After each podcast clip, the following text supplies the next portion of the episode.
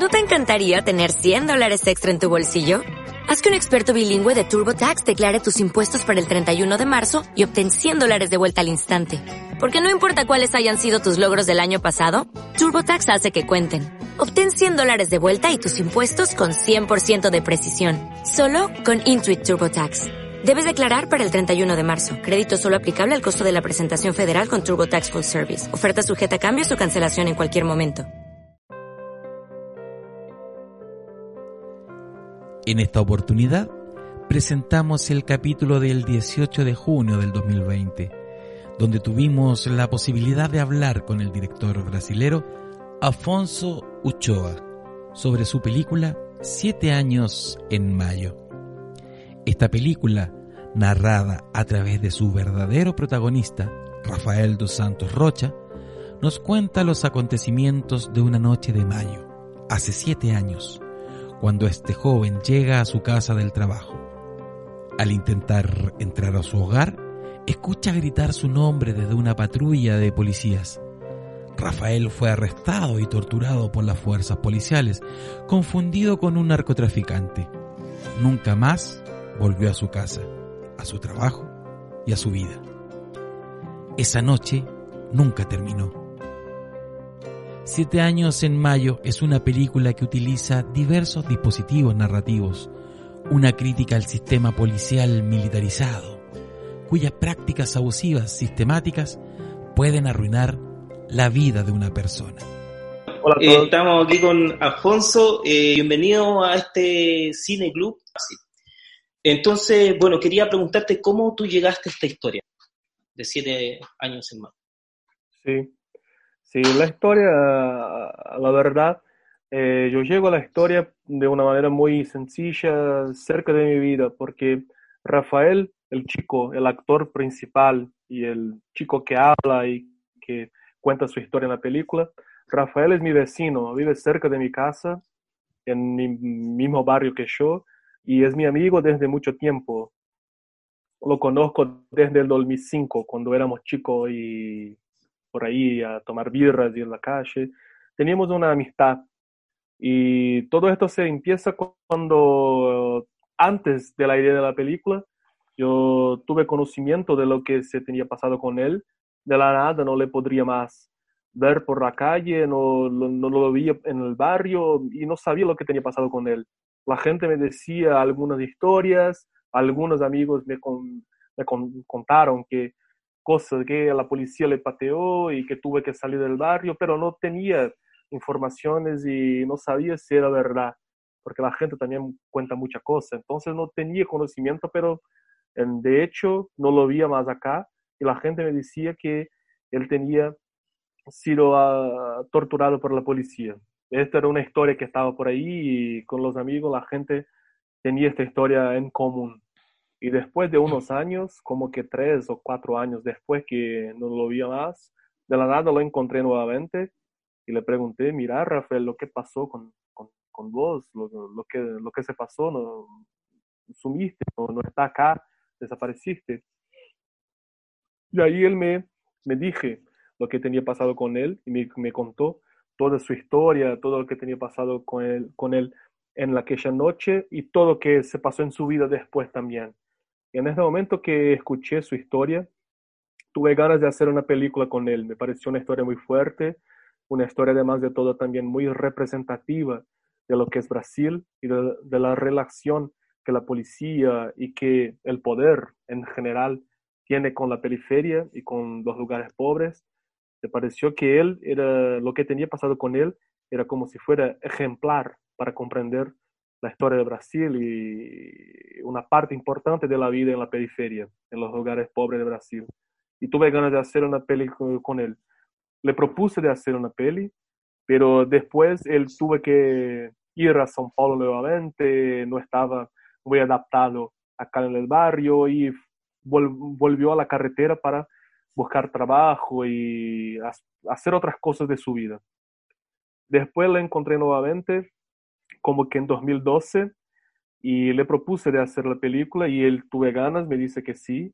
Empezamos a, grabamos una cosita, estaba en este momento viviendo en la calle, siquiera fue al, volvió al barrio, siquiera volvió a vivir con su mamá y le grabé como si fuera una entrevista con él, pero después nuevamente, de la nada, él desapareció y no, no tuve noticias de él hasta 2015-2016 y ahí él tenía volvido al barrio, estaba viviendo con su mamá acá, cerca de mi casa y estaba diferente, estaba más tranqui, estaba más, eh, más viejo, más, más calmo, estaba con un otro aspecto de cuerpo y de cabeza también. Y le pregunté nuevamente, mira, aquella película, ¿tienes ganas de hacerla nuevamente? Y me dice que seguía con ganas de hacer la película, que le pareció una buena idea. Y ahí empezamos. Escribí un proyecto a un fondo aquí de mi ciudad, un fondo muy chiquito. La peli fue aprobada y ahí empezamos a hacer la película. Pero tuve todo este recorrido, desde descubrir lo que tenía pasado con él, hasta empezar propiamente una idea de película y hasta tener condición de hacer la película, tuve mucho tiempo, mucho tiempo entre una cosa y otra. Mira, em, quería preguntarte, me pasó algo a mí en el cine, yo cuando la, vi en pantalla grande, porque yo trabajo en un cine, entonces me acuerdo que estaba en el festival de el Fidox, y bueno, la cosa es que de repente comienzo a ver esta película y tiene este intro donde estos muchachos se encuentran con esta maleta, ¿no? Con eh, utilería militar o de policía. Eh, em, comencé a ver la película y después viene este relato, este relato es un relato em, que está en un cuadro muy cerrado eh, y que nos está contando prácticamente a todos los que estamos en el cine este relato. Pero me pasó en el cine una cosa, comenzó esta película y yo dije, ah, una película de ficción. Y, estaba como peleando conmigo por dentro, pero si estamos en un festival de documental. Estaba peleando, peleando, y después vino esta cosa de, de como entrar en este relato de este joven eh, que tuvo este trauma y este viaje. Entonces, mi pregunta va a eh, este juego eh, ficción, porque al final sí es una ficción, ¿no? Con un relato histórico, realista. ¿cómo, ¿cómo, lo trabajaste? ¿Cómo se te ocurrió? Sí, sí de hecho la, la peli para mí sigue en este dos, tiene tanto cosas de ficción como de documental. yo creo que para mí lo que tiene que ver con eso es que yo quería hacer una película documental, quería hacer una película simple y que tenía el rol principal de poner en la pantalla la historia de Rafael. Era lo que me motivó a hacer la película, primeramente. Es una historia importante, es una historia que para mí es muy significativa, representa lo que vivimos y el país en que yo vivo. Y para mí es importante que el cine tenga también este rol de poner y dar a ver cosas que en la sociedad no la vimos, porque lo que se pasaba es que la historia de Rafael estaba como que oscurecida. La gente no lo conocía, solo los amigos. Esto no tenía una dimensión pública, una dimensión colectiva. No se le podría, no, se, no, podíamos hablar de eso, ¿sabe? No podríamos pensar alguna cosa sobre eso. Esto me parece una injusticia muy grande y tenía ganas de hacer una película para que, como si fuera, ahí sí hacer con que este acontecimiento tuviera su dimensión pública, su dimensión colectiva, que se podría pensar sobre esto también. Y para mí, en mi cabeza, mi primera idea es hacer algo muy simple, que entonces vamos a poner esta historia en una película. Y la mejor manera de ponerla es que él cuente su historia, que tengamos que dar a voz a Rafael para que él cuente su historia en la película. Pero así que tuve esta idea, también en, este, en un primer momento ya empecé a como que desconfiar de esta idea también y pensar que si la peli fuera solamente esto no me parecía tan bueno, no me, no me gustaría que la peli fuera solamente eso. Y entonces empecé a pensar lo que me gustaría ver en la película también, lo que era, lo que me hacía falta y, también lo que me molestaba en que la película fuera solamente eso. Y pensé que una cosa que me gustaría rechazar es que la película fuera solamente una historia trágica que generase reacciones emocionales y que la gente se sintiese muy conmovida por la historia de Rafael y porque la historia tiene este potencial, tiene este poder, pero ahí en este momento no me gustó porque no sé si fuera solamente esto, sería una película que a veces podría ser una película de shock, ¿sabes? Una película que no generase reflexión. Y ahí empecé entonces a pensar lo que podría ser algo que, que podría me hacer huir, escapar de este peligro. Y ahí tuve la idea de hacer la película eh, como una película que tuviera este cambio, en que empezaba como un relato y llegásemos a la ficción. Y en este momento tuve, cuando tuve esta idea, y ahí empecé a pensar en esta idea, y me pareció que sería una idea de hacer un puente entre el documental y la ficción en medio de la película. Empezar con una historia real, un relato, un testimonio muy fuerte, muy personal de una historia real, particular, la de Rafael, y hacernos llegar en un momento de ficción en que la película reflexionase, crease una dimensión de reflexión sobre la historia que escuchásemos. Y este, este momento de reflexión, cuando tuve esta idea, inmediatamente me vino a la cabeza que tenía que ser una ficción, que es este momento de reflexión, este momento de pensar sobre la historia de Rafael. Solo la ficción lo podría proporcionar, lo podría hacerlo, porque esto, la verdad, eh, ahí hay una cosa como que una utopía, una utopía, es una cosa que en la realidad no se pasa tanto, ¿comprendes? Entonces, es una ficción, una ficción en su naturaleza.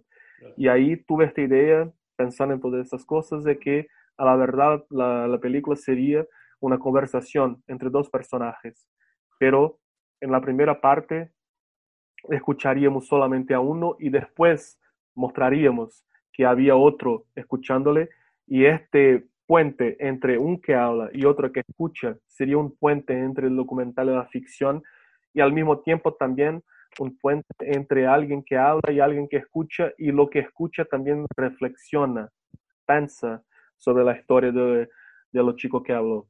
Porque en, esto es para, para resumir, es como que pensé que la película tenía que ser esta conversación. La diferencia es cómo vamos a llegar a esta conversación. Y una conversación en que una de las partes habla mucho más que la otra. Pero cuando tuve esta idea, es la idea de hacer la película de esa conversación. Y para mí, entonces, esa conversación sería un puente desde el documental hasta la ficción.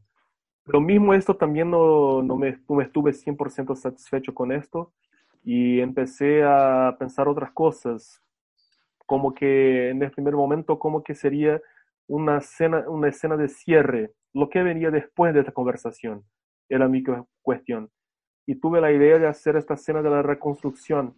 Y en mi proyecto original, esta escena sería la final.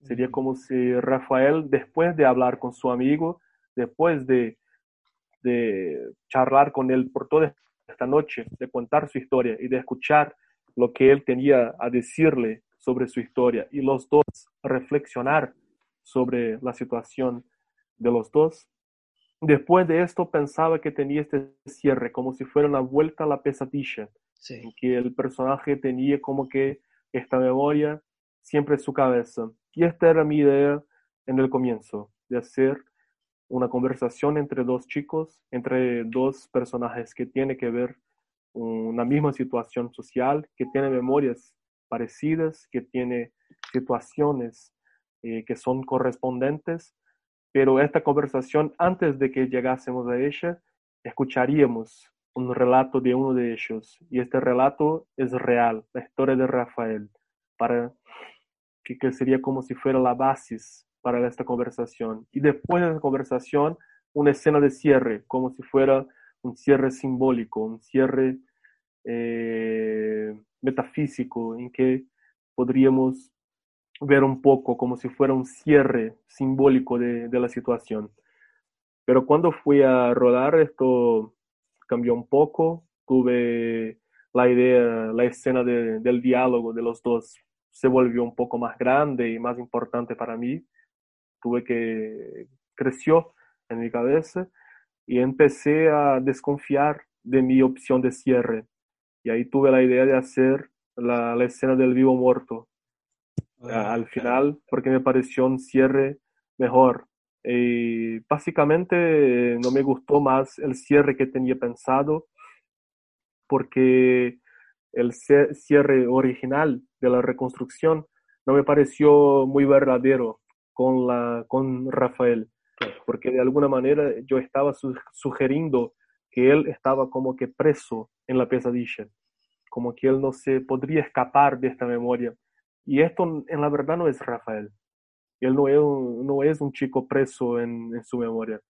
Él tiene otra relación con, con, lo que se pasó con él. Es más vivo, es más fuerte. Sí, sí, se siente, o sea, este muchacho llega con esta, eh, podría decirse, no sé si la palabra, pero madurez, tranquilidad, en cierta medida tranquilidad, porque a mí me pasó una cosa, la película comienza incomodándome, yo sintiéndome muy incómodo, viene el relato de Rafael, donde me siento como que estoy con él y me dan ganas de preguntarle y me, siento realmente que, estoy ahí sentado con él en el, en el fuego, alrededor del fuego, contándome esta historia, y con esta tranquilidad. Y después termina con esto del vivo muerto, que yo no sé si eso es un juego que se hace en Brasil, ahí nos podrías contar, un juego tiene mucho que ver con un juego militar del vivo muerto, eh, y después, de, después de que este vivo muerto, donde vivo muerto y la gente va desapareciendo, que a mí me, me, me genera sensación, de los que quedaron, los que no lo lograron, los que no salieron de ese viaje, los que nunca volvieron, en realidad. Eh, a mí me pasó eso, y queda este joven, Rafael, solo, como, como que volvió de este viaje, ¿no? de, de, este tiempo, y volvió de esa manera, para contarnos cómo era eh, cómo fue su, su viaje, cómo, cómo, aprendió y en qué se transformó. Eh, y, lo que me genera él eh, es tranquilidad en algún momento, como que, porque de, debo decirlo, o sea, nosotros que hemos estado en, nuestra, esta cuestión hemos sentido la violencia policial, la, la violencia del Estado, ¿no? Entonces, que es una violencia que obviamente es casi donde no te puedes defender, una violencia de que, que te atropella, eh, que, que, es atropelladora, no, tú no puedes hacer nada. Si el Estado te toma que con sus manos, que son la policía y eso, eh, tú no puedes hacer nada. Entonces, eh, muchos nos vuelven y me, me pasó eso. Volvió para contarnos. lo encontré precioso en ese sentido. No sé si quieres decir algo. Ah, con el vivo muerto el juego. sí, sí. No, pero eh, yo estoy de acuerdo con vos porque para mí su sentimiento en la película, el sentimiento de, eh, de la manera con que él cuenta lo que se ha pasado con él, eh, no es de una manera convulsa o fuerte. Es como si los sentimientos más fuertes de lo que tenía pasado con él está en el pasado esto, esto, se, esto está conmigo y creo que esto fue una cosa que, que busqué, que fue eh, un trabajo y, una percepción en la película. Y tiene que ver con el diálogo, porque el diálogo para mí era el momento de, de pensar, de hacer de aquel encuentro un, un instante, un comienzo de filosofía de la situación de la violencia y de las memorias de violencia de los dos no un momento de solamente poner afuera, de denunciar. Era otra cosa. Lo que quería con esta, con esta película no es solamente, solamente la denuncia. Esto me parecía poco. Es ir un poquito además de la denuncia. Es lo que podemos hacer. Vamos a reflexionar esta historia. Conocimos historias trágicas. Estamos el, todo el tiempo eh, como que expuestos y nosotros siempre llega a nosotros, somos atingidos por, por historias de violencia. Y esto en Latinoamérica y sobre todo en Brasil eh, ya tiene un efecto casi al contrario. Escuchamos tantas historias de violencia, todo el tiempo estamos tanto escuchando la violencia que, que no, no, no, no genera más nada. Ya estamos como que dormientes como que no sentimos más la indignación y no tuvimos casi no tenemos sentimiento ante las historias de violencia tan fuertes que, que se pasan en Brasil. Entonces, además de generar el sentimiento, lo que podemos hacer, podemos pensar, podemos intentar entender lo que genera la violencia, lo que se puede hacer ante la violencia. Esto me interesaba más. Y esto es una cosa que, me gustaría hacer en la, escena del diálogo, de los dos hablando, de los dos charlando y pensando en, la, frente del fuego. Y este sentimiento de reflexión, de un poco más calmo, de no tan fuerte, tan emocionado por por la intención de denuncia y de poner afuera. Esto también pasar para el relato y tuve que hacer y tuve que ver como que fuera una concepción de personaje. Este chico, él cuenta en qué momento de su vida que está, está contando esto para nosotros. Y para mí, a mí me pareció mejor, porque tenía que ver con Rafael, que fuera un chico que esto ya se pasó, pero todavía no se fue, porque tiene todavía en su memoria, esto trae marcas en su vida, pero no vive los efectos inmediatos, tan, tan vivos de la noche en que fue torturado y de la violencia. Esto para mí era interesante porque, en primer lugar, tenía que ver con Rafael, era el sentimiento que él tiene con relación a eso, él sigue su vida, no es como si fuera una persona totalmente traumatizada por eso, sigue su vida, tiene fuerza, tiene otras ganas, tiene, otros deseos. Al mismo tiempo también me parecía interesante como que, como que para, ¿comprendes? Para hacer con que sugerir también otras posibilidades de relación con los traumas y con la violencia para chicos como, como Rafael, ¿comprendes? Y entonces, y tenía que ver como que crear este personaje también como un personaje que es un sobreviviente, como alguien que vuelve de una que la guerra es su vida, su vida que es totalmente que tiene marcas de la violencia. Entonces la violencia no es solamente la noche, la revuelta que genera la noche, la tortura policial, la violencia tiene que ver con todo.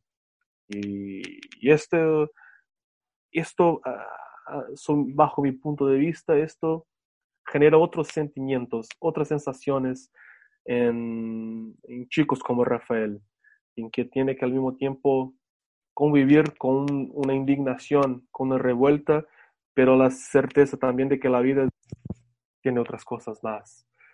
Entonces tenía que ver un poco con eso, esta, esto que, que, llamas tranquilidad, tenía que ver con el espíritu del personaje, con relación a lo que él tenía sufrido, con relación a su memoria, a su historia. Y esta sensación que busqué en, su carácter de personaje, en la manera con que él cuenta su memoria, tiene que ver con el diálogo, que son dos personajes que están listos para reflexionar, para pensar, no están solamente movidos por la denuncia o por la rabia, tienen la rabia y también al mismo tiempo el deseo de reflexión, de pensar, de entender, comprender lo que se pasó con, e, con ellos. Y el juego, este juego es una locura, es un juego común en Brasil, eh, un juego de niños. Y creo que hay en otras partes, no sé cómo es en Chile, pero creo que es más como arriba, abajo, arriba, abajo. Mm, escuché que hay, no sé, en la tierra y cosas así, que tiene como que up and down. Y no sé si es solamente en Brasil, pero en Brasil es el mismo juego, pero con esta connotación, esta connotación de muerte y vida, muerte, muerte abajo, vida uh, parado. Y esto no, no, tenía me dado cuenta de, de, la, la, memoria de este juego, pero esto no estaba en mi cabeza y no tenía me dado cuenta de toda la simbología, pero un día estaba caminando por la calle en mi barrio y y crucé por una escuela de niños y los niños estaban haciendo el juego. Y ahí en este momento me, me di cuenta, sí, pero mira, este juego es muy, muy raro, es un juego muy militar, es un juego de obediencia. Y son niños. Yo jugaba cuando era niño también. Y ahí me di, cuenta que, pero mira, es muy, raro, ¿no? A veces nosotros la gente nos pone cosas en la cabeza y no, no, no, no nos damos cuenta. Y ahí está, los niños jugando un juego totalmente, completamente militar, con una simbología trágica, pero es un juego de niños. Y ahí me, dio, eh, me vino la idea cuando, cuando he visto este juego de, de niños en mi barrio. Y ahí pensé que, pero mira, ahí hay una simbología, y esta simbología tiene que ver con este barrio, tiene que ver con la gente de cerca de mi casa, tiene que ver con la, la gente del barrio de esta escuela. Esto eh, representa mucho de lo que vivimos acá, este juego. Y ahí tuve la idea de poner eh, este juego en la película. Y ahí me vino también la idea de cambiar la figura principal que ordena y poner un policía y completar la metáfora, dejar todavía más claro y poner el sentido político eh, de este juego. Pero eh, pareció de esta manera. Es un juego común en Brasil. Lo vi en la calle, me di cuenta de que el juego era más lo que pensaba, de lo que me recordaba. Y ahí tuve la idea de poner la película. Bueno, eh, vamos a abrir las eh, preguntas. El Juanín puso que la ley de control de identidad fue eh, con Bachelet y hoy se cumplen ocho meses del estallido social. Eh, vamos con el Nacho. Eh, hola, Alfonso. primero que todo, ¿me escucho bien? Sí, sí. Primero que todo, nada, me, me, gustó mucho tu película.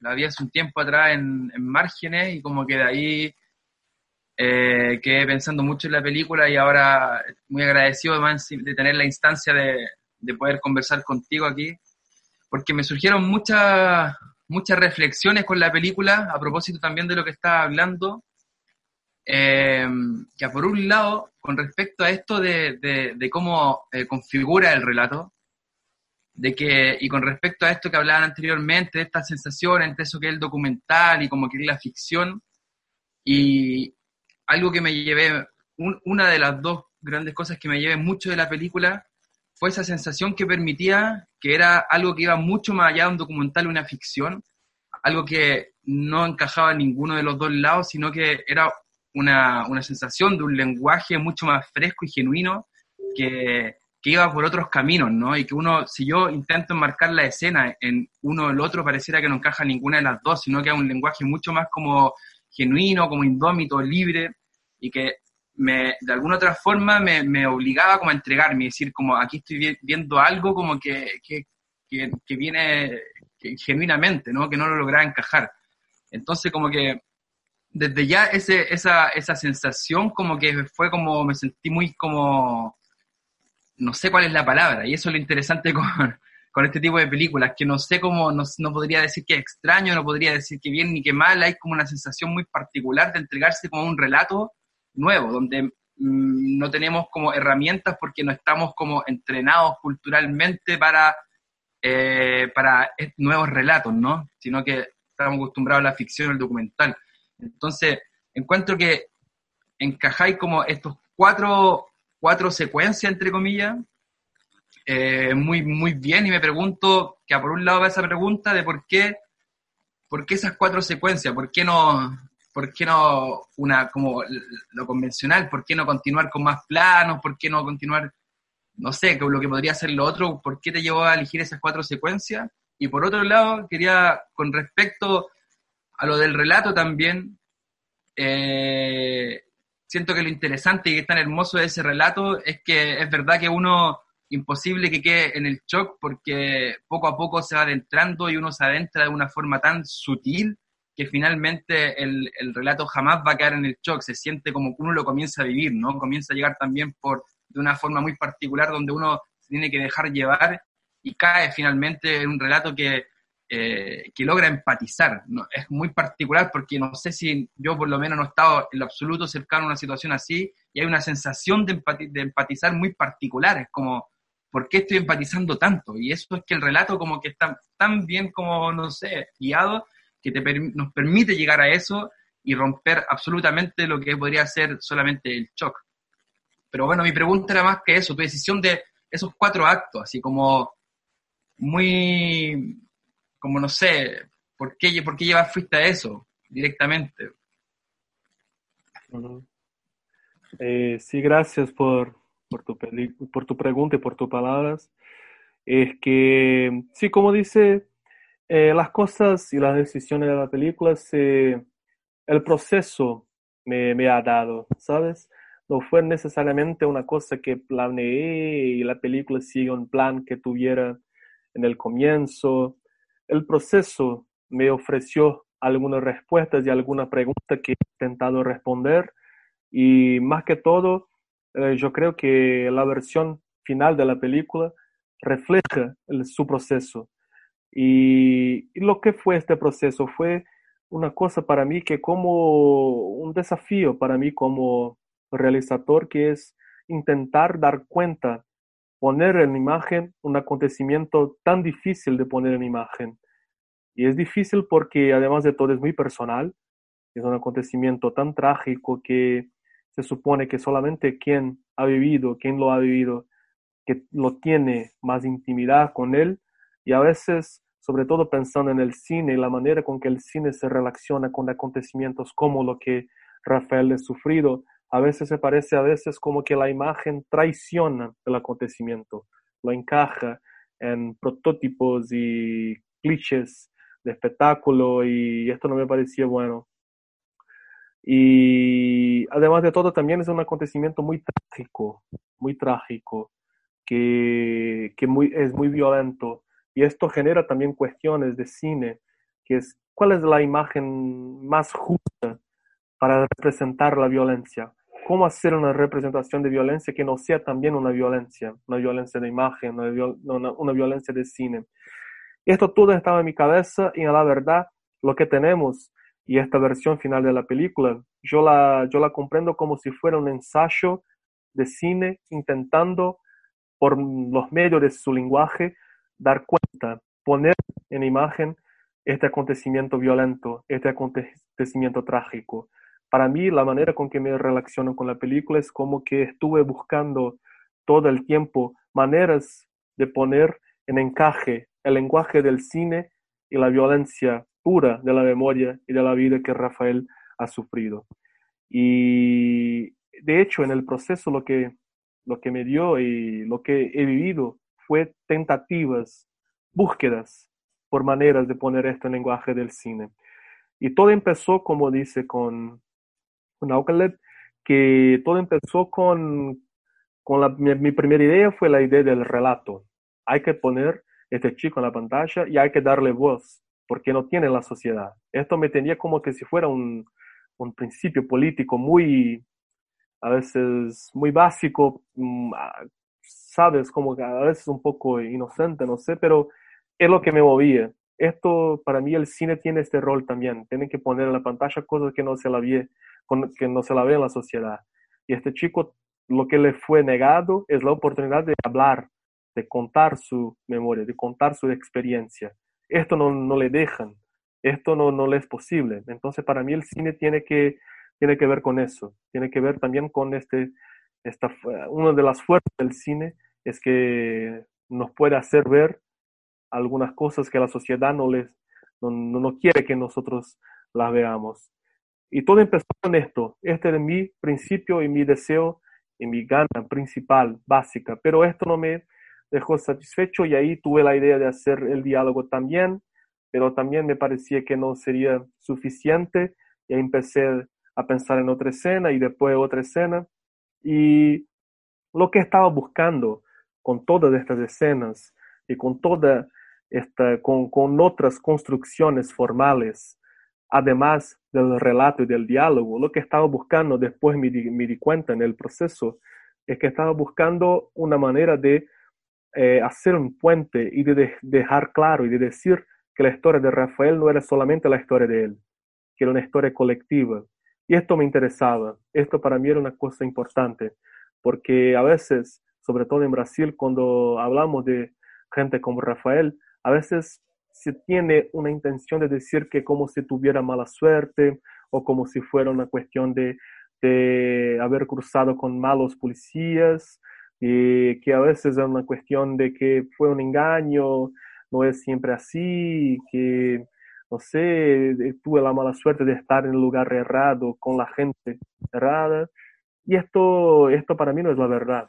La verdad es que lo que se pasó con Rafael es la representación de un sistema, un sistema de relación de la policía y de los gobiernos y del poder, de las autoridades de Brasil con la gente de la periferia. Entonces yo tenía mucho miedo de hacer una película en que la idea de, la mala suerte o del caso especial, del caso único, podría eh, restar en la película, ¿comprendes? Esto me quería rechazar. Y entonces tuve otras ideas de hacer este puente también del particular para el colectivo, de dejar claro que la historia de Rafael era la historia de una generación, de toda la gente de la periferia, de los chicos que no son blancos de la periferia de Brasil. Todos, todos ellos están con, la, ante la posibilidad de sufrir lo que Rafael ha sufrido también. Y ahí tuve pensando estas escenas de, cómo trabajar esto en el cine, cómo hacer este puente, cómo representar esta dimensión colectiva del sufrimiento de Rafael, cómo hacer con que la, discusión de la película fuera al mismo tiempo representar la memoria de Rafael y construir una reflexión general de sociedad de Brasil. Y las escenas que pensé fue justamente buscando eso, buscando estos momentos de hacer este, este puente para el colectivo, para la historia general. Y, y ahí la manera con que fui en búsqueda de, de estas escenas fue intentando, como dice en la, base de las tentativas y eh, errores, idas y venidas. Iba tentando una cosa, no me gustaba, intentaba otra, hasta que llegaba algún, a algún punto y algunas escenas que para mí tenían un encuentro más fuerte entre la forma, la representación del lenguaje de cine y el acontecimiento trágico. Y lo que tenía al final era una película, cuando fui al montaje, tenía una película que la base que tenía pensado en el comienzo ahí estaba, estaba fuerte, estaba sólida. Una conversación en que empieza uno chico con, contando su historia, el otro la escucha por mucho tiempo y después habla y de, de su memoria. También se dice alguien que tiene que ver con la historia que escuchó y los dos juntos empiezan a reflexionar sobre la situación que es común a los dos, a ambos. Esto lo tenía pero tenía algunas escenas, algunas escenas para construir este puente para esta instancia colectiva que me interesaba. Y hicimos algunas pruebas en el montaje. Y esta escena que tenía pensado para el final, la saqué del, del armado. Y el vivo muerto, que tenía rodado de una manera un poco caótica, no sabía si estaba funcionando o no en el montaje. Me di cuenta que estaba buena y ahí me pareció un buen cierre para la película, porque ahí me podría perceder este, este puente hasta lo colectivo. Para mí, El Vivo Muerto representaba esta dilución de la historia personal en, en una instancia colectiva, en otros rostros, en otras vidas, en otros cuerpos. Esto ahí para mí estaba bien. Y cuando estaba casi al final de, del montaje no sabía lo que hacía con, con la escena de la reconstrucción. Y ahí cuando estábamos en Buenos Aires, que hicimos la postproducción en Buenos Aires, hablando con los chicos de Un Puma, que es la compañía coproductora, estaba el montajista conmigo, hablamos y tuvimos la idea de poner la escena en el comienzo. Y pensamos, pero mira, esto no va a molestar un poco esta construcción narrativa de un chico que vuelve, que vuelve acerca de su casa, que llega nuevamente al mismo lugar, cerca del lugar donde ha sufrido todo su trauma original y ahí empieza a charlar con un amigo cerca de una fogata. Esto no se va a molestar con esta escena. Pensamos bien, y, pero bien, probemos, probemos, probémoslo. Vamos a probar. No sé, no sé qué va a pasar. Y lo ponemos en el armado y nos pareció que sí, de alguna manera creaba como si fuera algún lío narrativo, alguna cosa se, se molestaba en la construcción tan lineal de la historia, pero nos pareció bueno también. Y lo que pareció bueno es esto que estaba hablando en el comienzo, es que la película me pareció más sincera, sincera en el sentido de que la película se quedó más heterogénea, más diferente, con representaciones más irregulares, pero esta irregularidad me gustó, me gustó porque representó el proceso, y el proceso Lo que yo como cineasta he vivido es, estuve intentando todo el tiempo dar cuenta de este acontecimiento a través de la imagen del cine.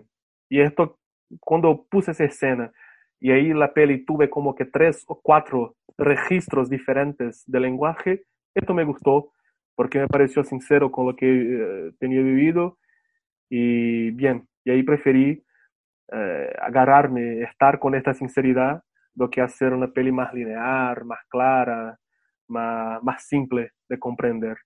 Yo para mí corría el riesgo del lío interpretativo, del, de las idas y venidas, de relación del espectador con la película, de a veces poner el espectador ante situaciones diferentes este, a cada escena, pero esto me pareció más sincero y más y que tenía, representaba más lo que yo tenía vivido en la película.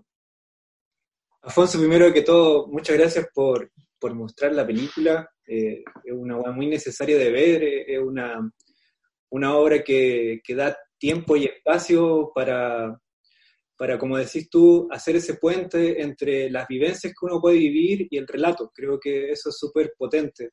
Eh, estoy muy de acuerdo con eso de no hacer como una, una, un, shock visual respecto a lo que haya vivido Rafael, sino que a través del relato eh, podemos ir uniendo en nuestra cabeza, o sea, hace el espectador muy partícipe eh, con nuestras propias experiencias e informaciones que tenemos en la mente para ir armando esta imagen personal del, relato de, Rafael, y creo que eso es súper potente. Eh, es algo que, que ayuda mucho a, dar el relato, a, empatizar más. Entonces yo creo que por eso es tan fuerte la película.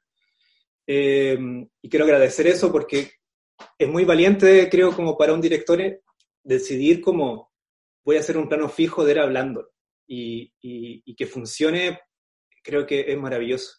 Mi, mi pregunta va eh, respecto al montaje y al guion, es que en la, en, la, en, la, obra se ven como cuatro momentos bastante claros en el montaje. Partimos con un una plano secuencia de esta, eh, y luego vamos con un plano fijo, que es la parte donde está el relato, luego un plano contra plano, donde aparece este señor con una sabiduría de calle inmensa, que es hermoso, y que termina diciendo, eh, no te das cuenta, pero somos varios, son varios, de, varios eh, cadáveres que están en el asfalto, que llega hasta el cielo. Pasada esa reflexión, pasamos a la parte final del montaje que es más dinámico, es mucho más, más, más, eh, usual de alguna manera. Y quería preguntarte, eh, ¿qué, nos querías como comentar con el, con el montaje final ese, que es súper diferente a los demás? Eh, esa sensación de estar en el juego, de, saber quién, quién, va a ganar y quién va, quién va a perder, y por qué termina solo el personaje. Quería saber tus reflexiones respecto a esa parte del montaje. Sí, sí, gracias. Sí, hablaste una cosa muy importante también que me olvidaba cuando estaba la pregunta anterior, es que me di cuenta después que el relato tenía que ser como al final se quedó en la película, porque la imagen más, más violenta que la imagen de la tortura me pareció interesante que de alguna manera nosotros eh, esta imagen estuviera en la cabeza del espectador. Esto también es interesante y también es una manera de, trabajar el lenguaje, de hacer que esto, cómo poner en imagen este acontecimiento. A veces, para ponerlo en, imagen, hay que hacer como si fuera un camino por las palabras. Llegar hasta las palabras y de las palabras el espectador es que va a, formar las imágenes en su cabeza porque hay imágenes, imágenes como esta de, la violencia, de la tortura, que, es difícil poner la imagen de una manera fidel, representativa, como si fuera verosímil, eh, representativo de la verdad. Mm. Esto me interesó, por esto también tuve esta opción de poner en el relato. Pero el montaje en general, este, esta línea narrativa de la película, esto se construyó en el montaje algunas cosas venía desde el proyecto original, sí. Esto que dice como que este puente del relato al diálogo, de la historia personal hasta el encuentro, encuentro que ya tiene más de una persona ahí, este puente desde el documental, que es la entrevista, hasta la ficción, que es el diálogo, esto estaba desde el proyecto original. Esto yo lo pensé desde el comienzo. Yo pensaba en hacer la película así cuando fui al rodaje. Esto ya tenía en la cabeza. Pero esta construcción de que este chico que vuelve, que camina por, el, por la carretera y después se acerca de, del lugar donde todo se pasó y ahí en este lugar empieza a dar y después llegamos a este juego metafórico al final. Esto es el montaje que ha construido. Yo cuando hice la escena del vivo muerto, yo tenía en la cabeza que podría ser un cierre para la película. Sí, tenía, pero no, tenía, no estaba seguro. No era una certeza. Era una... Yo tenía ganas de hacerlo, pero no sabía si la escena estaba buena, si, tenía, si la tenía logrado. Esto no tenía seguridad. Entonces lo que tenía seguro era como si fuera este corazón del relato y del diálogo. Y eh, todo, todas las otras cosas lo construí en el montaje y lo construí con escenas que yo empecé a pensar para otras cosas. La escena de él caminando, la escena de él cerca de la estación, esto todo tenía pensado para otras cosas, porque tuve un momento del rodaje que, que puse en, en cuestión esta, esta idea de hacer el relato solamente en un plano fijo. Yo, yo hice otras escenas para tener la opción de hacer cortes, de poner imágenes, con mezclar el relato con otras imágenes, imágenes que podrían ser como si fueran memorias, como si fueran recordaciones del, personaje. Yo, yo hice esto como si fueran opciones, posibilidades para la película, porque también no estaba seguro, 100% seguro, de que el relato iba a ser fuerte y yo que podría confiar en él. hice algunas escenas con esto. Pero cuando fue el montaje y ponemos este relato, nos pareció que ahí estaba, no tenía que poner otras imágenes ahí. Pero tenía estas imágenes y ahí en el montaje pensamos, pero mira, vamos a construir entonces esas escenas que eran para otra cosa, que yo tenía pensado para otro momento, que a veces se podrían ser recuerdos del personaje. Vamos a construir una, una narrativa con ella, con esas imágenes. Y construimos la narrativa, que son las escenas del comienzo, en que él vuelve, en que él llega a su barrio nuevamente. Y el vivo muerto, yo, yo tenía pensado, como dice, una escena que me pareció simbólica, interesante, representativa de una cosa más general. Yo tenía la intención de que fuera un cierre, pero no estaba seguro. Y fue una locura hacer esta escena, y, pero yo sabía que sería diferente, que tenía que ser una escena colectiva, con mucha gente, con muchas tomas, una escena que como yo sabía de eso, eh, la grabé con dos cámaras, entonces estaba preparado para hacer muchas imágenes y para mí era necesario porque como mi intención era representar, figurar una instancia colectiva, me gustaría ver la reacción de varios chicos al juego. No me gustaría solamente un plan fijo e informar la situación general para mí era interesante, me gustaría ver cómo cada chico reaccionaba a las, las órdenes de la autoridad, cómo cada chico reaccionaba a la tensión y de la posibilidad de eliminación.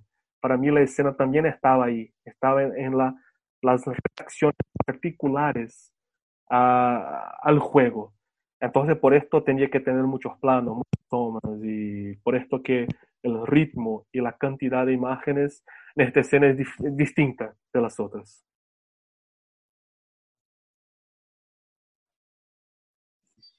Pauli. Hola. Em, hola, Alfonso. Hola a todos. Ah, decir, no sé si saben que estamos eh, poniendo nuestras palabras en el chat de, del Zoom. Ahí nos estamos anotando.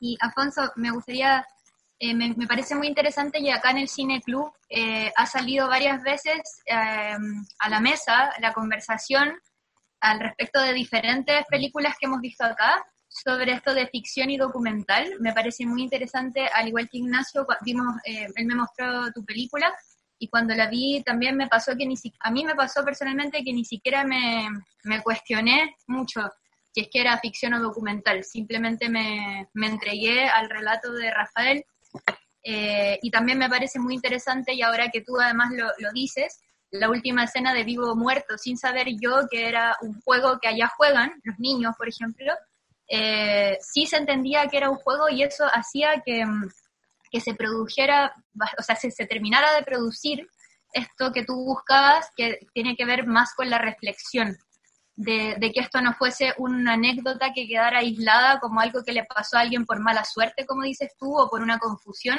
sino que hay algo que está en los cimientos de la sociedad, incluso en los niños, en los juegos infantiles y en, la cultura y en cómo, y en cómo está conformada esta cultura eh, al alero de este Estado represor y opresor y policial, en donde esto, esto queda como un juego de niños, pero es algo bastante como violento y que tiene que ver con una autoridad. Pero eh, mi pregunta en realidad tiene que ver eh, justamente en este trabajo de que en esta mezcla o, o, en este nuevo lenguaje, como decía el Ignacio, que no es ni ficción ni documental, ni las dos cosas juntas ni por separado, sino una otra cosa, pero que sí mezcla el relato eh, real de Rafael, que ahora me entero además que es tu amigo de hace muchos años. Yo soy actriz y me gustaría mucho desde ese lugar preguntarte cómo fue tu trabajo, si es que se puede saber cómo fue tu trabajo con él eh, a, nivel, a nivel emocional, a nivel de texto, si es que él te contó esa anécdota y la escribieron, eh, o si lo grabaron muchas veces, lo ensayaron o fue algo más espontáneo, porque como es algo que él vivió de verdad, me parece muy interesante eh, saber cómo fue tu manera de trabajar con él como, como actor, entre comillas. Sí, sí. Y bien, es una buena pregunta y una pregunta que contiene una cuestión fundamental para el trabajo de la película. Eh, sí, el tema es que me interesa este como si fuera este medio camino entre la realidad y la ficción. Esto me interesa porque nos hace de tener como que desconfianza de lo que de lo que de, de las cosas que vemos. A veces los efectos de realidad en que tiene el documental y las películas documentales más tradicional, a veces me parece como que rechazan, como que nos, conmueven, nos hacen sentir muy fuerte, nos hacen tener mucha empatía por la realidad que se muestra en la pantalla, pero a veces esto nos conduce en demas, demasiado, ¿sabes? Esto me, esto no me gusta tanto y creo que cuando se tiene como que esta desconfianza, como que se pone a preguntarse, pero esto es real o esta es ficción, y cuando se pone esta duda, esta duda, lo que ella crea es el cine. Y si el cine crea esta duda, si el cine crea la posibilidad de que una cosa pueda ser distinta de lo que está viendo, entonces empiezas y, darse, y nosotros nos damos cuenta de que hay una construcción. Entonces nos damos cuenta también, para mí, nos damos cuenta que la verdad también es una creación, también es una construcción. Y esto para mí cambia nuestra relación con las imágenes, con la realidad, con la prensa, con el mundo. Para mí esto es interesante, me gusta este medio camino. Y ahí al mismo tiempo también eh, me gusta esto porque el trabajo de construcción del cine puede traernos otra verdad, no solamente la verdad de la información, de decirle esto se pasó, esto es una verdad que una persona sufrió. Hay otra verdad, la verdad es el, del, sentimiento, de la reflexión. Hay otras verdad que, verdades que, que componen el cine y componen nuestra vida. Y creo que tiene que ver con el trabajo que tuve con, Rafael. De hecho, empecé la película le pidiendo que hablase muy libremente su historia. En los dos primeros días de, grabación le pedí Rafael, cuenta tu historia. Y ahí él me, me, dice su historia, él me dio su relato, ya tenía esta estructura en que después del relato teníamos la charla ficcional, pero para llegar hasta la, la escena ficcional, lo pedí, Rafael, cuéntame, cuéntame lo que, lo que ha vivido. Y hice dos días así y no me gustó. No me gustó porque estaba libre de una manera que me parecía que estaba actuando naturalmente como cualquier persona que está en una televisión contando una cosa en una entrevista. porque así eh, somos todos nosotros. Nosotros actuamos también, actuamos y nosotros nos portamos, nos comportamos en las situaciones de acuerdo con nuestras expectativas, con nuestras memorias sociales de, las situaciones de los acontecimientos. Entonces, si hay una cámara que le pregunta, ¿cómo? ¿Qué, qué, lo, qué pasó con vos? Cuéntame lo que piensas, cuéntame qué, lo que viviste, cuéntame lo que has visto.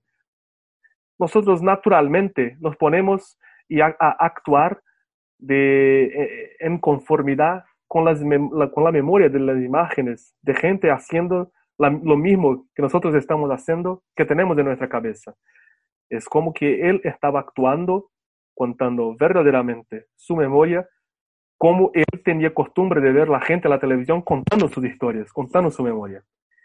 Pero esto no me, no me gustaba porque me parecía que estaba, eh, no estaba dando cuenta de la especialidad de la historia de Rafael que es una historia común, que no es una historia que nosotros vamos a ver en la televisión y era una cosa más. Para mí siempre fue más especial y ahí le dice, mira Rafael, eh, está bien, es, es, increíble, tu historia es muy fuerte, pero me gustaría otra cosa. Me gustaría que nosotros eh, ahora, desde este, este día, empezásemos otro trabajo, un trabajo de texto, te, te incomoda, te molesta hacer que, que, hagamos un texto de su vida, a, a un guion que sea, él me dice que no, que a él le gustaba y en este momento me di cuenta que él estaba también con otras expectativas, una expectativa de trabajar como un actor, de ser desafiado como actor, porque estaba haciendo una película y no le gustaba también solamente contar las cosas, le gustaba el desafío de actuar. Y ahí entonces hicimos como si fuera un guion muy sencillo, que no, en la verdad no era un guion. Es como si fuera, no sé si usan esa palabra, eh, escaleta. No sé si la tiene también en castellano. Y hicimos como si fuera una escaleta y lo puse en dos líneas, los momentos de su vida y las cosas que me gustaría que él contase. Yo la conocía la historia de él, ya la tenía oído muchas veces, ya tenía grabado con él, grabamos dos días, entonces tenía conocimiento de la historia de Rafael y le dice, Rafael, alguna cosa no quiero que me cuente, porque creo que la cosa más interesante de tu vida, donde tu memoria está más fuerte, son en estos acontecimientos. A veces está, está me contando cosas porque te recuerdes. Es bueno que te recuerdes, pero yo creo y mi percepción es que hay algunas cosas en que tu memoria está más fuerte en que te, recuerdes de manera más fuerte, te pone más sentimiento, que para vos también es más significativa. Les dice cuáles acontecimientos eran, que me parecieron los más fuertes. Él dice también, estaba de acuerdo, le gustaba más estos momentos también, y sacamos algunas cosas. Hicimos como si fueran elipsis a veces, pequeños saltos, saltos de años, de meses, en que iba de un lugar a otro y vivió un montón de cosas a medio de camino, pero le dije, esto de medio de camino no, vamos de aquí para acá. Hicimos como si fuera un resumen de su vida, ponemos en la escaleta con dos líneas para cada momento, le dice de cosas que tenía escuchado de él que me parecían buenas y algunas imágenes, algunas cosas que él me tenía relatado. Le dije, esto es muy bueno, Rafael, esto quiero que cuentes en la película. Por ejemplo, cuando estaba trabajando con los autos y la policía llegó y él se pone para abajo y escuchó los disparos arriba de él, ese, me parece, este momento es bueno, Rafael, esto me gusta, esta imagen, esta idea que me transmitiste. ¿Puedes contar esto? Y entonces poníamos en la escaleta para que él tuviera en su memoria de que esto sería una cosa importante para contar en su relato. Y ahí empezamos entonces a grabar en que él empezó a dar su relato, pero contar solamente lo que teníamos arreglado en nuestra escaleta. Eh, se olvidó de todo, solo contaba lo que teníamos arreglado. Y ahí lo grabamos un montón de veces. Grabamos como que más, más de 50 veces todo el relato. Y en el comienzo, cuando empezamos a trabajar con el texto, con la escaleta como base, eh, Rafael estaba un poco como que duro, un poco como que seco, no estaba tan conmovido y tuve dudas si iba a funcionar. Pero mientras hacíamos y hacíamos nuevamente y seguíamos en el trabajo de la repetición, del trabajo cinematográfico, para mí se pasó algo muy lindo, que Rafael se reconectó con su emoción. Él buscó y encontró nuevamente su emoción tras, por medio de la construcción del cine. Cuando él estaba libre, él tenía emoción, pero su emoción no era especial, era una emoción como que una emoción de su memoria de imágenes, de su memoria, de lo que él tenía en cabeza, de lo que es alguien contando algo para la cámara, de lo que tenía visto en la televisión. Cuando empezamos a hacer el trabajo de cine, en el comienzo el trabajo fue demasiado, estaba como que sacando la emoción, pero mientras él se apropió, he traído el trabajo para él también y encontró su manera de seguir este trabajo que teníamos arreglado, él nuevamente encontró su emoción, nuevamente encontró su, su verdad. Y ahí para mí esto tiene que ver con esto que hablaste de la, del documental de la ficción. Por medio del trabajo de ficción, llegamos a algo que para mí es documental. La emoción de él, la verdad de él con relación a su propia historia, a lo que él tenía vivido. Eh, Manuel tiene una pregunta, espero no equivocarme ahora.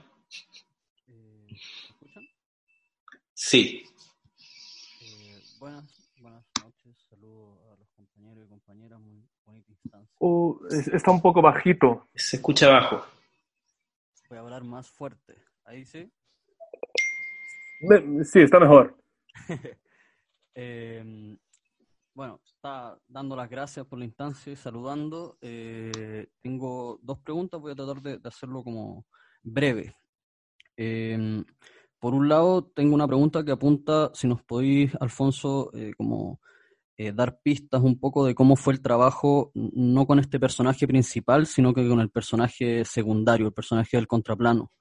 Me parece que, que él igual eh, genera un discurso eh, que permea bastante eh, a la película también. Entonces, me, parece que ahí hay un discurso interesante y me gustaría como ver qué tan cuánto fue este personaje parte de este proceso, entre comillas, terapéutico que haces con el personaje principal. Y eh, mi, mi, perdón que me, me, me, lo, me, lo, deje, pero tengo otra pregunta que, que apunta hacia la, hacia la, formulación estética de la película. Eh, esta, esta, esta, búsqueda eh, sincera y regular eh, entre la violencia, la calma de, la, de, la, construcción estética de la imagen política de tu película. Eso, y gracias. Sí, gracias, Noel. Y bien, las dos cosas tienen mucho que ver. Este, esta cosa que estábamos hablando al comienzo de la tranquilidad tiene que ver con el personaje de Neguinho del contraplan. Esta, eh, yo tuve ganas de hacer un personaje de esta manera y de poner en escena este tono, este tono no tan conmovido por la re revuelta, porque no me gusta a veces una cosa que me parece idealizada, que es de crear personajes y situaciones políticas como que totalmente conmovidas por la revuelta y a veces dar la idea de que la revuelta es totalmente posible, es real, es como que, sabes, como si fuera, una, para mí me parece un poco idealizado y me parecería un poco totalmente, a veces casi real, en que teníamos ahí dos personajes que están totalmente revueltos, uno escucha a la otra y dice, mira amigo, estamos ahí, estamos juntos, es toda una mierda, vamos ahora entonces a patear la policía, vamos a hacer una, una, una venganza. Esto no me, parece, no me parece real. A veces veo películas con este sentido, a veces en cine brasileño hay algunas, de alguna manera esto está, por ejemplo, en Bacurau, una película brasileña muy famosa, pero esto no me parece real porque lo que tenemos, lo que estamos viviendo en nuestra realidad es el contrario, es que nosotros, no tenemos muchas posibilidades de, de hacer una revuelta colectiva, de dar respuesta a la opresión que vivimos y de hacer frente al poder que las autoridades, que el gobierno, que el poder, que el capital tiene frente a nosotros. Entonces me interesaba buscar un otro punto, un punto en que también no me interesaba el rechazo, no, hay que tener en cuenta que está eh, un personaje que sí está de acuerdo con Rafael, que sí comprende lo que Rafael está diciendo, pero un personaje que no fuera como si fuera, eh, uy, está no sé hablar en castellano, que es condescendente, no sé lo que decir esto. Eh, es lo mismo. En, ah, español, en castellano, sí, con, condescendiente. Condescendiente. Sí, sí. sí, entonces, perfecto. No me gustaría ser un personaje condescendiente que te comprendo, chico, vamos entonces a hacer esta revuelta. Y también no me gustaría ser un personaje reaccionario que le dije, no, esto no me interesa nada, estás ahí ah, hablando un montón de mierda. No, me interesaba un punto como que medio, alguien que le interesaba, que tenía conexión con que Rafael estaba contando, pero iba a responder como si fuera un contrapié, de una manera no esperada, que decirle, te comprendo, tienes razón en tener revuelta, he pasado por lo mismo que vos, pero la cuestión es que no podemos reaccionar por nosotros mismos, no podemos dar la respuesta por nuestras propias manos. ¿Lo que podemos hacer? ¿Cuál es el problema? Y más lo que lo que podemos hacer es, ¿cuál es el problema? ¿Dónde está el problema que generaste lo que tú y yo hemos sufrido? Entonces esto que estaba como un background del personaje y creo que tiene que ver con este tono, con este espíritu del personaje que tiene que ver con esta tranquilidad. Era un personaje que no estaba conmovido por el sentimiento de revuelta puro y simple, era una revuelta que tenía que ver con una necesidad de investigación de lo que genera la revuelta, de lo que genera los acontecimientos que nos causan la revuelta. ¿Comprendes? Esto es lo que, lo que me gustaría con el personaje y inmediatamente esto para mí tenía que ver con un otro espíritu del personaje, que tenía que un personaje más viejo, más calmo, que tenía como que viene de otra, otra, otro tiempo, porque a veces, eh, y esto tenía que ver porque para mí era un personaje que casi como que místico, mágico, es muy real, pero su espíritu para mí tenía que ser un poco irreal, ¿comprendes? Me gustaría que fuera un personaje como que mágico también de alguna manera.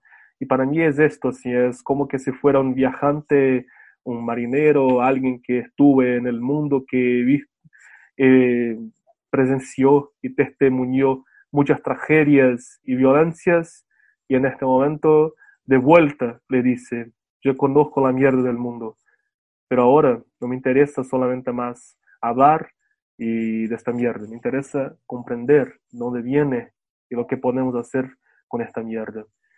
Esto que, esto que tenía que ver con el personaje era esto que, que me gustaría hacer con este personaje y para mí este tono y esta presencia de él como alguien más viejo, más mágico, más místico, tenía que ver con una sabiduría, tenía que ver con una tranquilidad, tenía que ver con un sentimiento en que la revuelta no está como en, en, este, en esta presencia más convulsa, más revuelta. La revuelta está en sus palabras, en su reflexión, en su relación con su propia vida y con la historia de su amigo. Eh, Juan. Hola, hola a todos, todas, todos. Eh, bueno, antes de preguntar, quería comentar de que acá en Chile, por lo menos, dentro de lo que yo recuerdo de mi infancia, nosotros jugábamos al pozo que tú te ponías en una circunferencia, en un círculo ponías todas las personas y, y la persona como, podríamos decir, el Paco, decía adentro, afuera. Entonces tú entrabas al círculo o salías del círculo en la línea y ahí mucha gente se caía al piso, o sea, como que ocurrían cosas.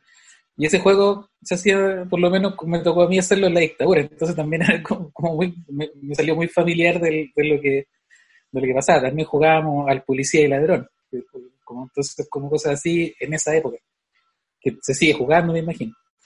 Y eh, eh, bueno, casi todos preguntaron las cosas que quería preguntar, así que está casi todo me respondió. pero me llamó mucho el, el, el trabajo que también se hizo en conjunto con Lucas, que es el director de foto, de fotografía, porque, porque más allá de toda esta elección, hay una elección súper importante de hacerlo de noche y con y prácticamente con una atmósfera eh, cálida, o sea, este, que es de luz del sodio y también la que apoya con el, con el fuego. Entonces, tiene este tinte naranjo, amarillento, que imagino que después en, la corrección de color se, se reforzó. Entonces, mi pregunta va, o sea, si bien, claro, hicieron este este procedimiento para, trabajar con, Rafael, pero también está el otro lado del proceso de cómo vamos a filmar esto, de, cómo lo vamos a hacer de día, lo vamos a hacer de noche, eh, cómo, cómo llegaron a esa decisión. Esa sería como la primera pregunta. La segunda pregunta, ¿en qué momento te diste cuenta de que, de que este proyecto hay que filmarlo ahora? O, hay que filmarlo a partir de ahora, porque como tú dices, partiste en el 2012, después pasó el 2015. Y bueno, también comentar que me llamó mucho la, atención eh, lo que decía el Ivo, que comparto plenamente con él, de que uno al mirar estos tipos de planos eh, y estos tipos de relatos, uno asemeja, se imagina mucho como uno estuviese viviendo en otros lugares. Por ejemplo, para mí el primer plano, o sea, en la primera escena de la película, lo primero que se me hizo recordar es toda eh, la, cantidad de veces que yo he caminado solo, oscuro, por la noche, a madrugada, muchas veces curado pensando en que te pueden hacer algo. O sea, como que fue la primera sensación. Y, en el segundo plano, eh, tanto en la realidad como en la ficción, muy pocas veces nosotros retenemos, alcanzamos a retener un relato y un plano. Y aquí se logra mucho. Y se logra muy bien en que cuando termina tú no sabes qué ocurrir y lo que ocurre es el contraplano. Entonces esos, momentos son, eh, son muy buenos. Eh, o sea, eso es el comentario. Y la, tercera pregunta es, nosotros acá en Chile, por lo menos los que eh, ha sido, es súper difícil hacer este tipo de, de películas por un tema de que o tienen que ser proyectos autogestionados o tienen que postular muchas veces, pero es, difícil juntar los recursos a para poder hacer procesos tan largos, o a veces se te alargan más por el hecho de, poder coincidir con tu equipo de rodaje y todo. Entonces, si, si en Brasil existe alguna, alguna especie de fomento para este tipo de, proyectos que sea más fácil de financiarlo, o también son de alguna forma autogestionados y, de a poco se va juntando, digamos, los recursos mínimos para poder hacerlo. Eso, gracias. Sí, eh, gracias vos por tu pregunta y tus palabras. Es que, bueno, bueno, voy a empezar por el final. Es que, bien, en Brasil ahora no hay nada. Eh, el gobierno de Bolsonaro es enemigo de la cultura y de cine. Estamos bajo el riesgo de todo el fomento para el cine en Brasil no existir más, se quitar de todo, de todo. Porque lo que él quiere es que todo el cine sea como si fuera una arma de propaganda solo le interesa la propaganda ideológica.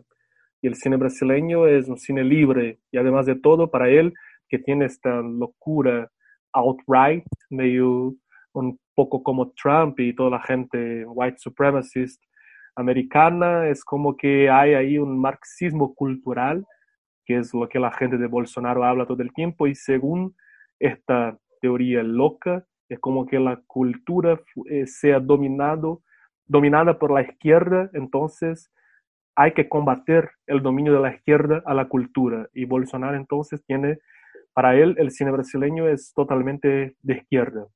Es un cine que tiene que ser combatido y por esto él quiere quitar todo el fomento para que pueda apoyar películas que son propaganda ideológica de extrema derecha. Esto es lo que, que él quiere. Y estamos en esta pelea, no sabemos lo que va a pasar. Y, pero cuando hice esta película también tuvimos buenos tiempos en Brasil, en que tenía mucho apoyo, tenía mucha plata y tenía posibilidad de hacer películas con temáticas progresistas, contrarias a la policía, pero desde 2016 esto no se pasa más. Películas como esas son muy difíciles de, ser hecha.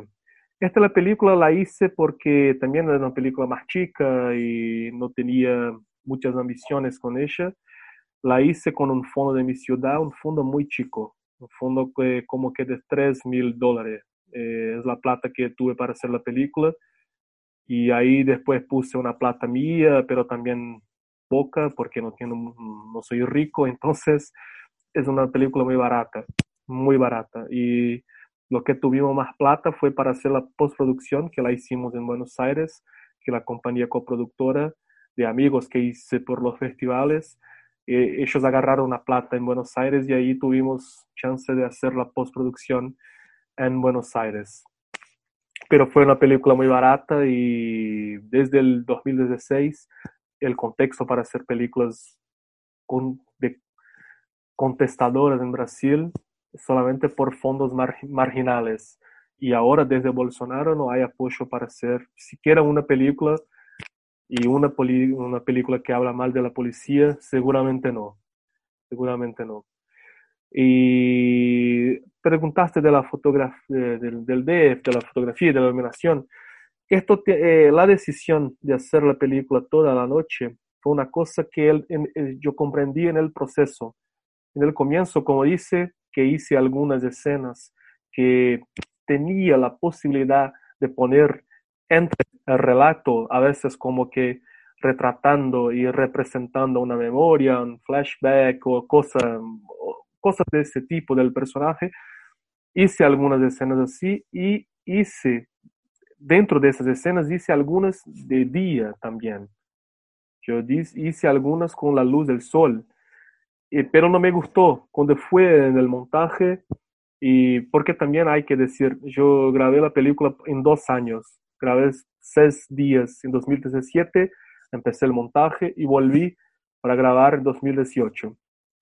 Y en 2017 que tenía más escenas solares, iluminadas, de día, con la luz del sol.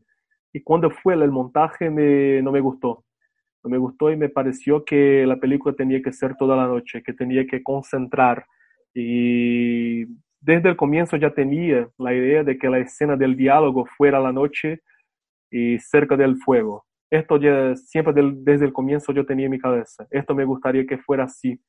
Y me gustaría que fuera así porque la charla que ellos iban a tener, eh, para mí tenía que se fue poner esta charla alrededor del fuego, tenía que, como que, tenía el, rol, yo podría hacer una conexión con cosas antiguas, con cosas más alejadas, como rememoraciones ancestrales, tenía que ver, para mí me gustaría pensar la charla de, los dos en ese sentido también.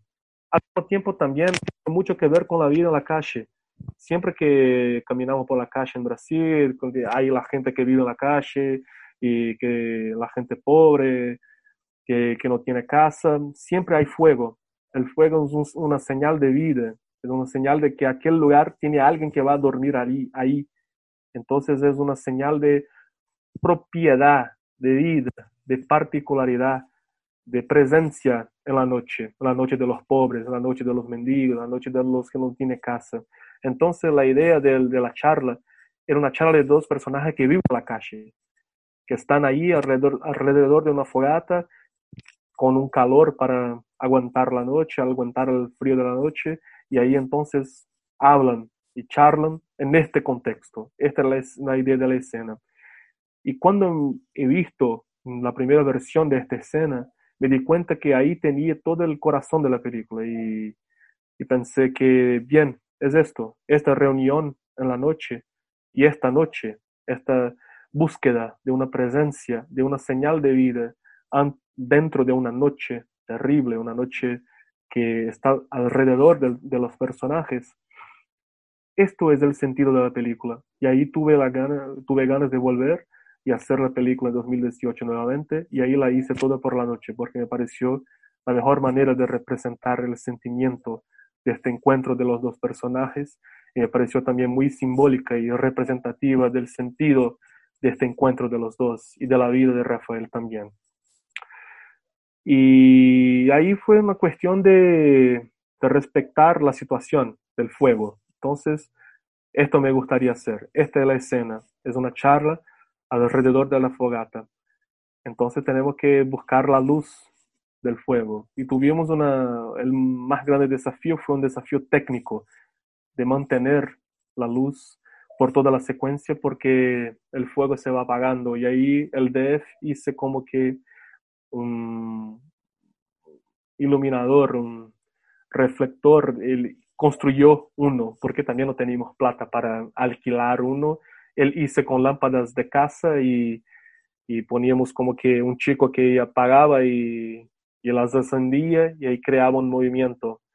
Y ahí otro chico se ponía para una hoja naranja para traer este color de fuego también a las luces.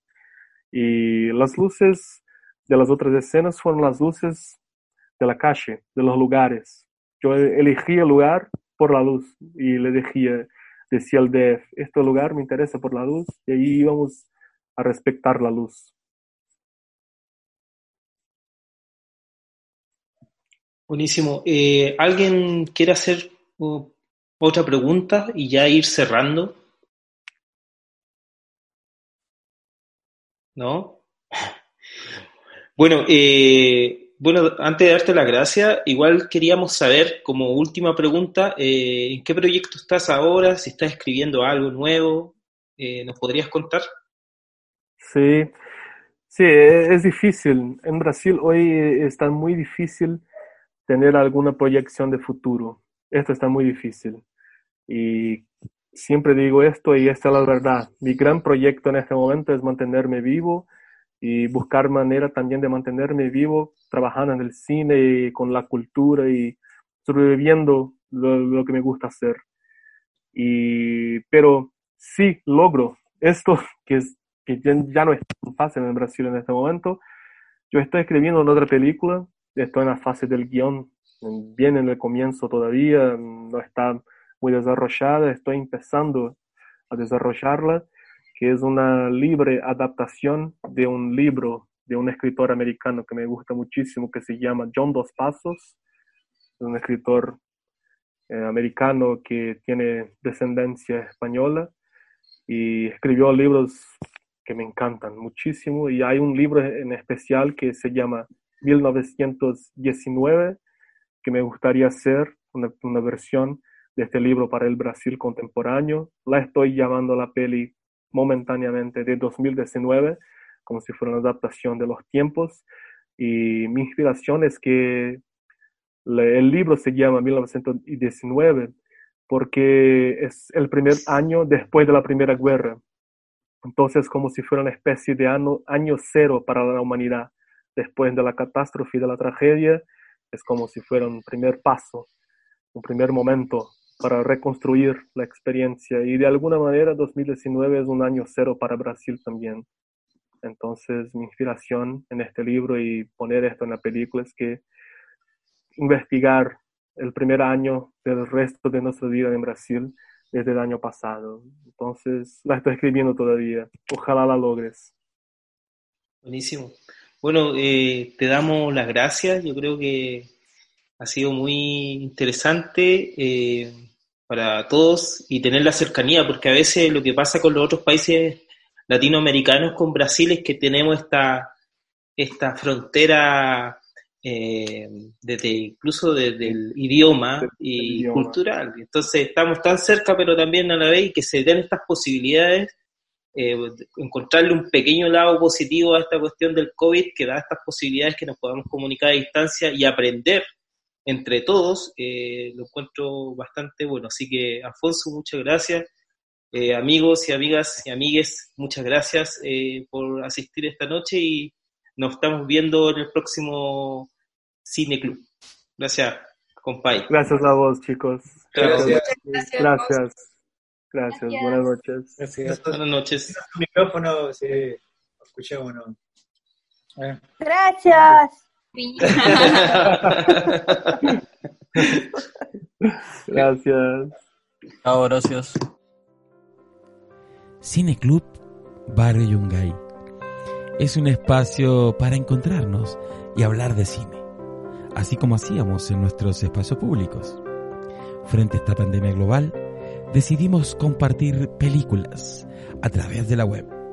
Semana por medio lanzaremos los links de las películas a las cuales se puede acceder a través de nuestras redes sociales, Instagram, Facebook y Spotify.